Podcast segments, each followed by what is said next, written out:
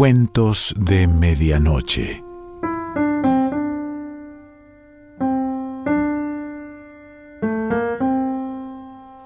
El cuento de hoy se titula Atiguibas y pertenece a Julio Ramón Ribeiro.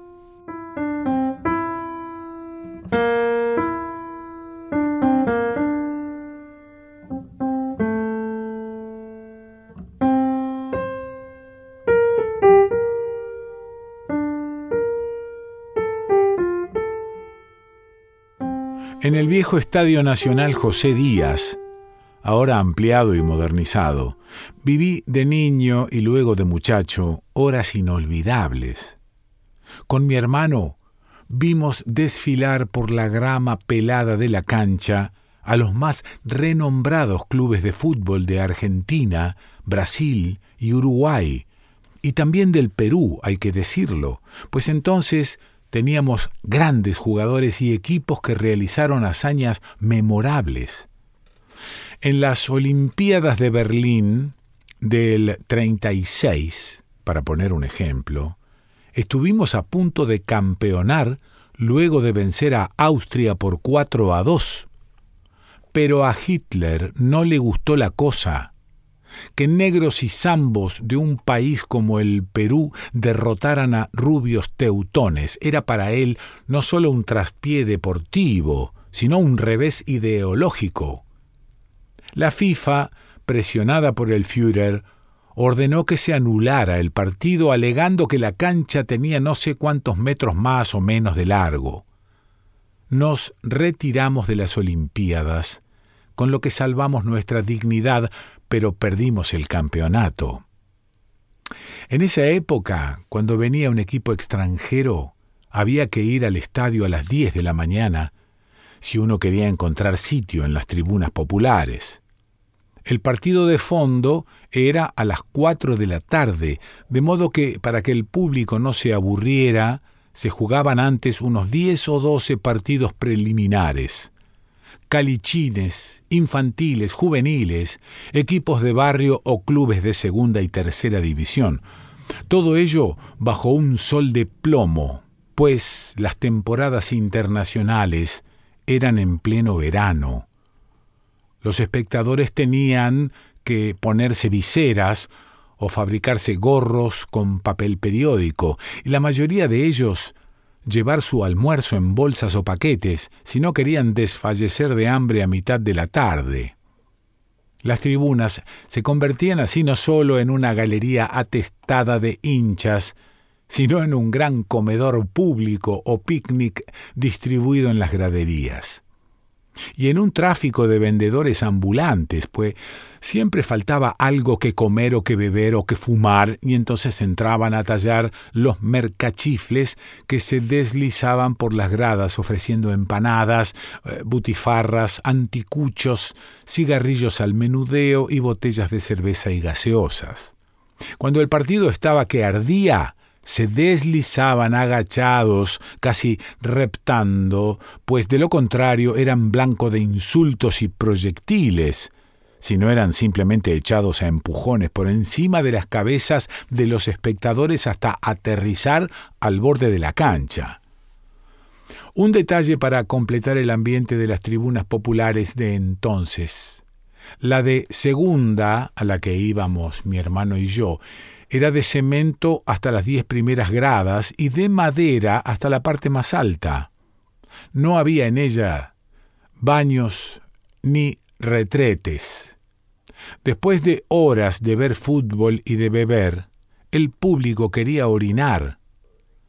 No quedaba más remedio que subir hasta la última grada y mear por encima de la baranda sobre el espacio de tierra situado entre las tribunas y las altas paredes que cercaban el estadio. Quien en esos momentos se arriesgara a caminar por ese lugar tenía asegurado su duchazo de orines. Pero lo más frecuente era que los meones no pudieran subir hasta la última grada porque había mucho público o porque ya no se aguantaban, y entonces buscaban un orificio en las graderías de madera y adoptando posiciones grotescas, metían su pito por allí y se aliviaban entre las risas y bromas de los hinchas. En esa época no iban mujeres al estadio. El fútbol era solo cosa de machos. El grito surgió en medio del tenso silencio que reinaba durante el partido entre el popular Club Nacional Alianza Lima y el visitante argentino de turno, San Lorenzo de Almagro. Los negros del Alianza acababan de empatar a un gol con sus rivales cuando la voz resonó en lo alto de la tribuna de segunda. Atiguibas. Era la primera vez que escuchábamos ese grito. El público lo recibió con risotadas y el partido continuó, cada vez más angustioso, pues los argentinos amenazaban sin descanso el arco aliancista, pero cada cinco o diez minutos volvía a escucharse el grito ¡Atiguibas! y el ambiente se relajaba. Pronto los argentinos concretaron su dominio. El corpulento Lángara, centrodelantero vasco del San Lorenzo, marcó tres goles seguidos, el último de ellos con un cañonazo desde 30 metros. Ya no había nada que hacer. Habíamos perdido. Dejamos las tribunas con el rabo entre las piernas justo cuando un último atiguibas resonaba en el estadio y lograba apenas hacernos sonreír. A partir de entonces, no hubo match internacional o de campeonato en el que este grito no se escuchara en el estadio, estuviese el partido aburrido o apasionante, fuésemos ganando o perdiendo, despertando siempre hilaridad en el público. ¿Quién lo lanzaba? Su autor era al parecer inubicuo, alguien que estaba un día en una tribuna y luego en una diferente, mi hermano y yo, a fuerza de ir al estadio, logramos localizar el origen del grito en la parte alta de la tribuna de segunda y a veces en la tribuna de popular norte. Pero no distinguimos al sujeto que lo lanzaba. La voz era potente, ronca, una voz eh, borrachosa o negroide. Pero el estadio estaba lleno de borrachosos y negroides qué significaba además esa palabra. Nadie lo sabía. Todos a quienes preguntamos en el estadio o fuera de él decían haberla escuchado, pero ignoraban su significado. Una tarde, al fin, logramos ver al gritón y en circunstancias más bien sombrías.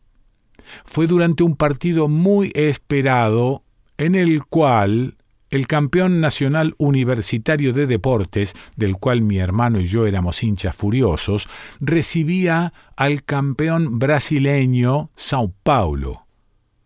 Como el uniforme de ambos equipos era blanco, Universitario, por cortesía con el visitante, cambió el suyo por una camiseta verde. Ver salir a nuestro equipo con una camiseta de otro color nos dio mala espina. Había de por medio además un duelo entre centrodelanteros.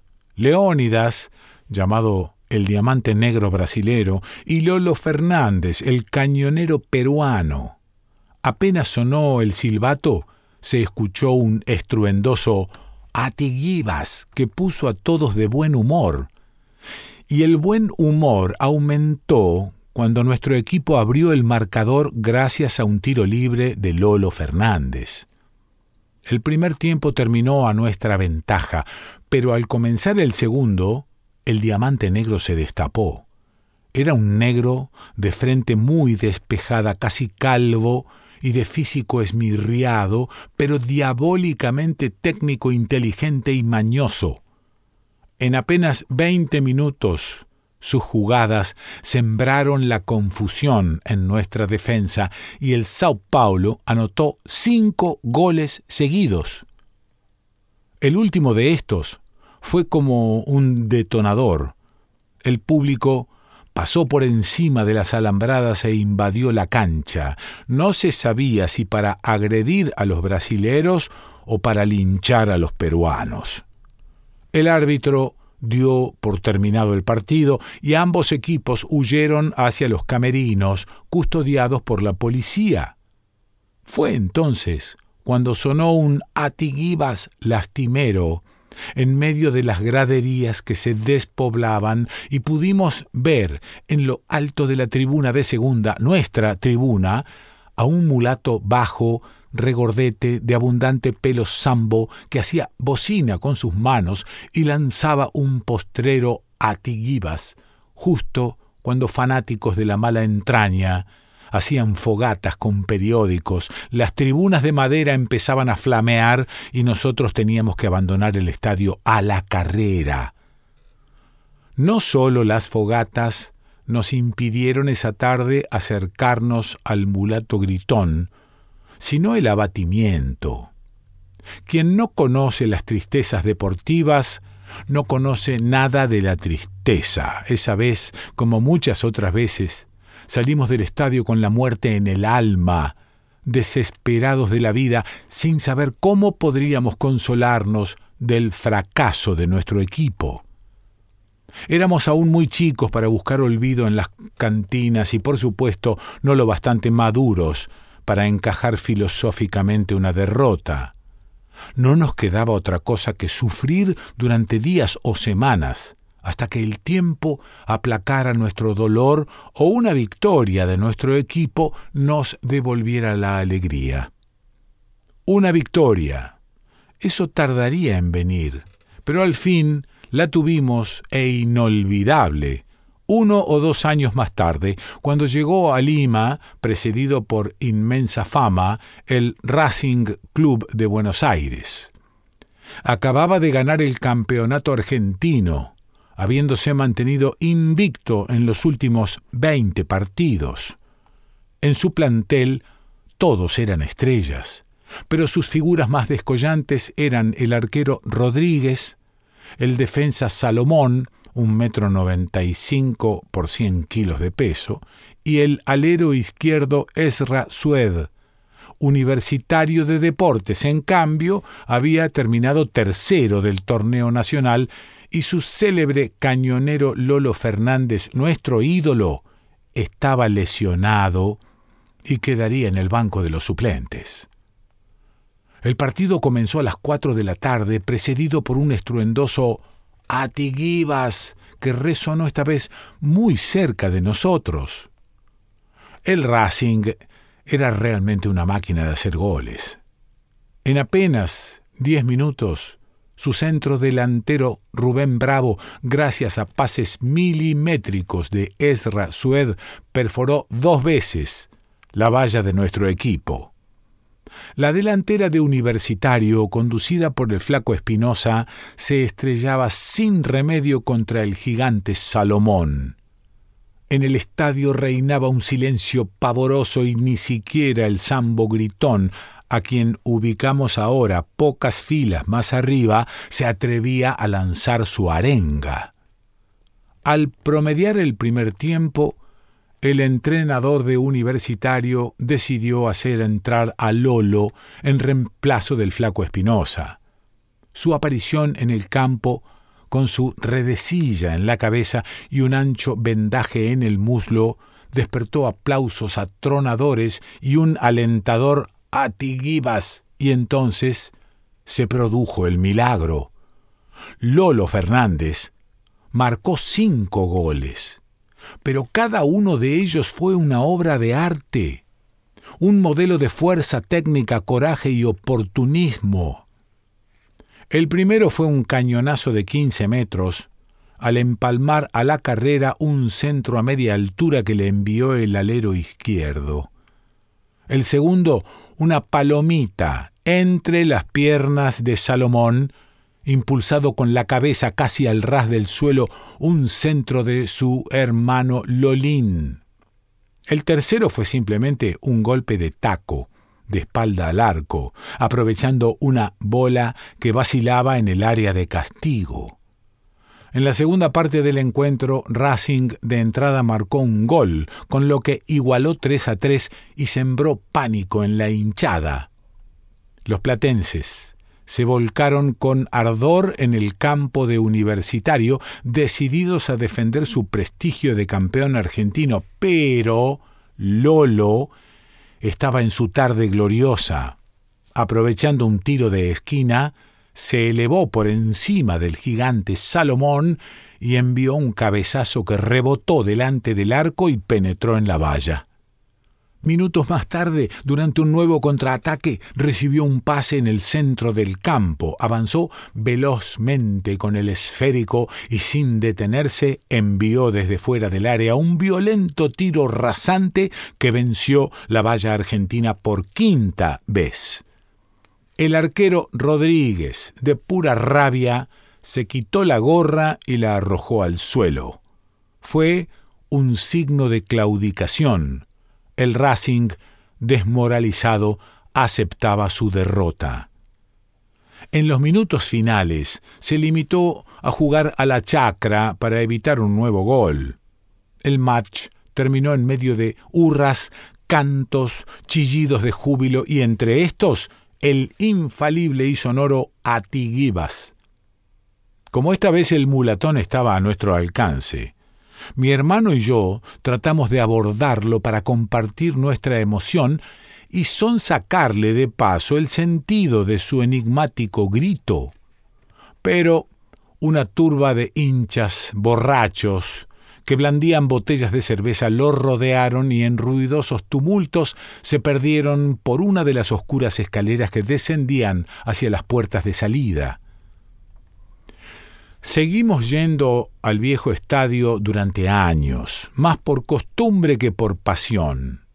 Las derrotas nos hacían aún sufrir y los triunfos gozar, pero con menos intensidad que antes. Éramos ya mozos, descubríamos el amor, el arte, la bohemia, la ambición, otros ámbitos donde invertir nuestros sueños y cobrar otra calidad de recompensa.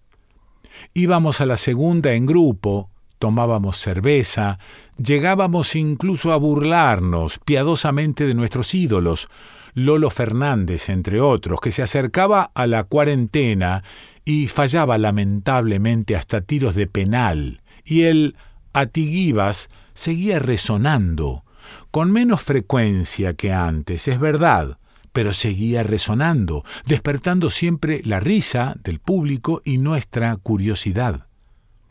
Una especie de fatalidad impedía, sin embargo, que abordásemos la fuente del grito, el sambo borrachoso, a pesar que lo tuvimos algunas veces tan cerca que pudimos ver su encrespada melena, su tosca nariz un poco torcida y su cutis más morado que negro, marcado por cráteres y protuberancias, como un racimo de uvas borgoña muy manoseado. Gresca, tranca o llegada de la segundilla, público al que se abrían las puertas del estadio media hora antes que terminara el partido y que inundaba las tribunas de segunda, lo sacaron siempre de nuestra órbita. Es así que terminé por no ir ya más al estadio y luego por abandonar el país sin haber podido resolver el secreto de este grito. Muchos años más tarde, en uno de mis esporádicos viajes al Perú, me aventuré por el jirón de la Unión, convertido ya en calle peatonal atestada de ambulantes cambistas vagos y escaperos. Me abría paso difícilmente entre la muchedumbre cuando divisé en el atrio de la Merced a un pordiosero de pie al lado del pórtico con la mano extendida. Su rostro me dijo algo. Esa nariz asimétrica, esa pelambre ensortijada ahora grisácea, y sobre todo ese cutis morado violáceo como de carne un poco pútrida. Acabáramos. Era Atiguibas. La ocasión, al fin de abordarlo, de acosarlo y de averiguar el significado de esa palabra que durante años traté en vano de conocer. Me salí del río de peatones y me acerqué al mendigo que, según noté, tenía un pie envuelto con un espeso vendaje sucio. Al sentir mi presencia, alargó más la mano cabizbajo. Alguito no más para este anciano enfermo. Su voz ronca era inconfundible. Inclinándome le murmuré al oído Atiguibas. Fue como si lo hubiera hincado con un alfiler. Dio una especie de respingo y levantó la cabeza, mirándome con los ojos muy abiertos. No me digas que no, continué. Te conozco desde que iba al estadio de chiquito, la tribuna de segunda allí arriba. ¿Cuántas veces te he oído gritar? Pero ahora me vas a decir lo que quiere decir a ti. He esperado más de veinte años para saberlo. El mulato me observó con atención y alargó más la mano. Sé, pero me sueltas unos verdes. Tenía en el bolsillo un billete de cinco dólares y otro de cien. Le mostré el de cinco. Hizo un gesto negativo con la cabeza. Veinte dólares. Protesté, diciendo que eso era una estafa, que si no fuera porque estaba en Lima de paso, no le hubiera ofrecido ni un solo dólar, pero el mulato no cejó. Bueno, dije al fin, voy a cambiar estos cien dólares, espérame aquí. El mulato me retuvo. Esos cambistas son de la mafia. Venga conmigo acá adentro. Yo conozco al sacristán. Él paga bien. Entré a la iglesia guiado por él, que se desplazaba sin mucha dificultad a pesar de su pie vendado. El templo a esa hora estaba casi vacío, frecuentado solo por algunos turistas y beatas, e iluminado por los cirios que titilaban ante algunas imágenes. Pasamos delante de varios confesionarios desiertos hasta llegar a una puerta lateral que estaba entreabierta. ¿Tiene el billete allí? Me espera un instante. Le entregué los cien dólares y di unos pasos hacia el sagrario para apreciar de más cerca las tallas barrocas del altar mayor, pero a los pocos metros me detuve atenazado por la sospecha y volví rápidamente hacia la sacristía. En esa pieza no había nadie, ni tampoco en la contigua ni en la siguiente que por una pequeña puerta reconducía a la nave lateral. Ya ni valía la pena echarse a buscar al mulato, que no era ni cojo ni mendigo. De pura cólera lancé un estruendoso atiguibas que resonó en todo el templo, alarmando a las viejas dobladas en sus reclinatorios. Y creí comprender el sentido de esa palabra cuando al salir de la iglesia me sorprendí diciéndome que ese mulato pendejo me había metido su atiguibas.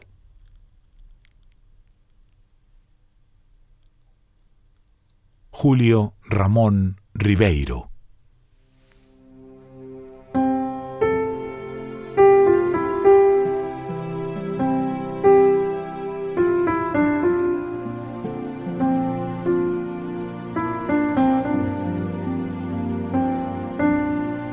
Cuentos de Medianoche.